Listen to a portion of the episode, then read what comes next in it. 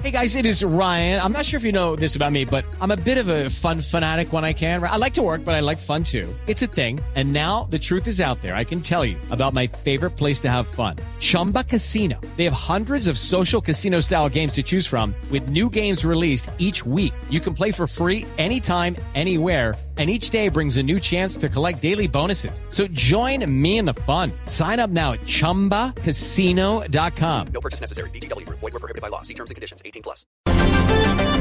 10 de la mañana, dos minutos. Aquí están las noticias eh, de Colombia y el mundo en Blue Radio. Acordar la operatividad de las zonas de concentración de la guerrilla y una mayor comunicación de los acuerdos en La Habana con los frentes guerrilleros en los territorios son las principales misiones de la visita de los negociadores de las FARC al país. Los detalles, Laura Quiseno.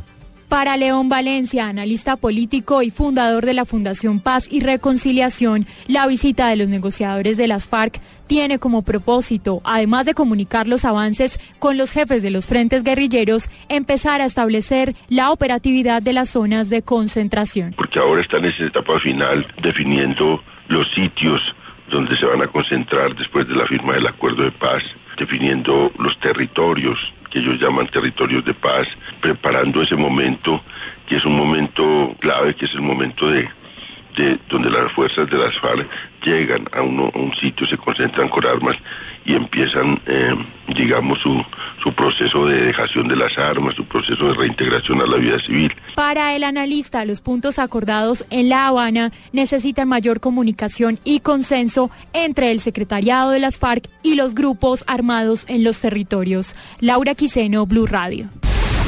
Aunque el gobernador de Norte de Santander pedirá al gobierno nacional que se implemente un proyecto de empleos para deportados, dice que estas personas deben buscar posibilidades como lo hace la demás población. El reporte con Juliet Cano. El gobernador de Norte de Santander, William Villamizar Laguado, insistirá al gobierno central en extender el proyecto de empleos temporales para los deportados que permanecen en Cúcuta. Aunque muchos ya se han ido a sus ciudades de origen, otros permanecen sin oportunidades laborales en la zona de frontera y han engrosado las filas de la informalidad. Los deportados eh, que eran de otras regiones del país se les facilitó la posibilidad de retornar a sus lugares.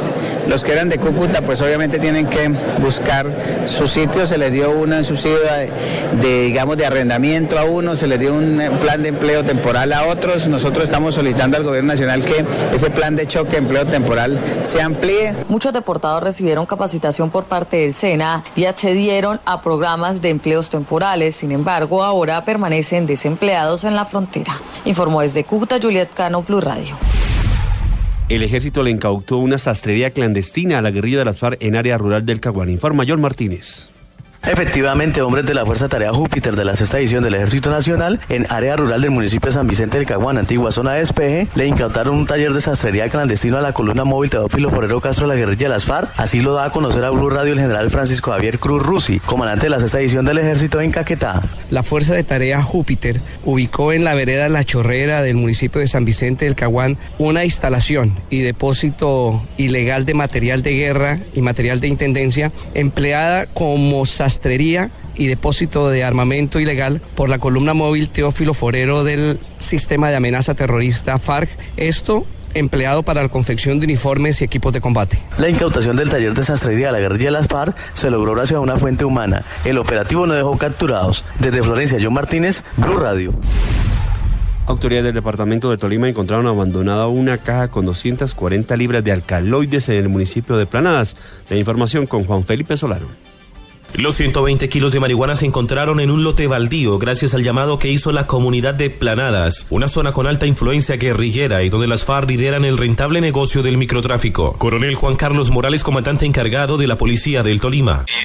Eh, una caleta en la salida de Planadas hacia el corregimiento de Santiago Pérez en un lote baldío que logramos eh, ubicar eh, más o menos 120 kilos empacados en, en, marihuana prensada. Esta marihuana pues, fue, se registra la prueba PPH, se está haciendo el procedimiento de instalación de la disposición de autoridad competente para, para la destrucción de la misma. Esta semana un furgón con 226 libras de alcaloide fue detenido en Atagaima. Y con 113 kilos de marihuana y bueno, seguiremos trabajando para tratar de sacar todas estas dosis de los mercados de nuestro departamento. Desde el Tolima, Juan Felipe Solano, Blue Radio.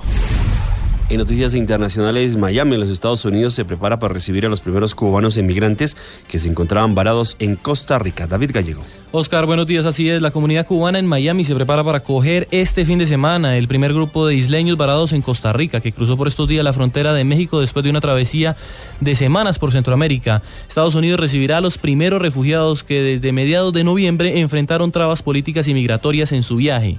Los primeros 180 de cerca de 8 mil cubanos varados en Costa Rica llegaron a Texas, procedentes de México. Por su parte, el alcalde de Miami, Tomás Arregalado, por su parte, advirtió que no dispone de fondos para acoger a los refugiados cubanos y pidió ayuda con respecto a ese tema.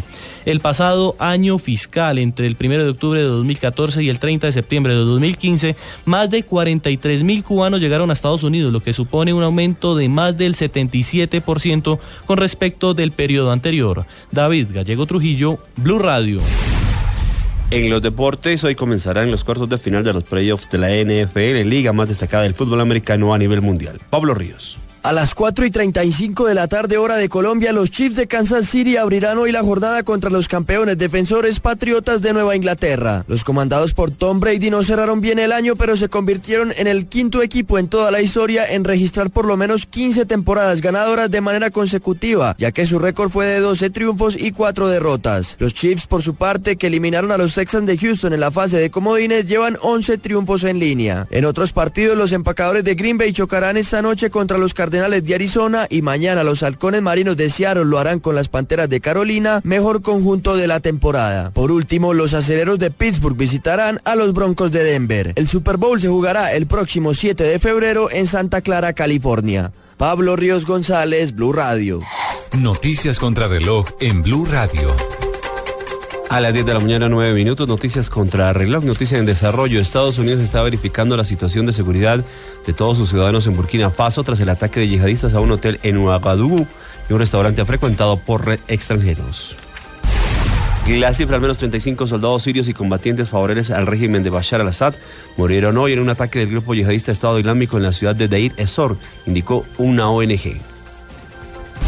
Y quedamos atentos a la afirmación de Irán donde dice que ha liberado a cuatro presos iraníes binacionales mediante un canje de prisioneros en momentos en que Teherán y las potencias mundiales están por empezar a aplicar el acuerdo relativo al programa nuclear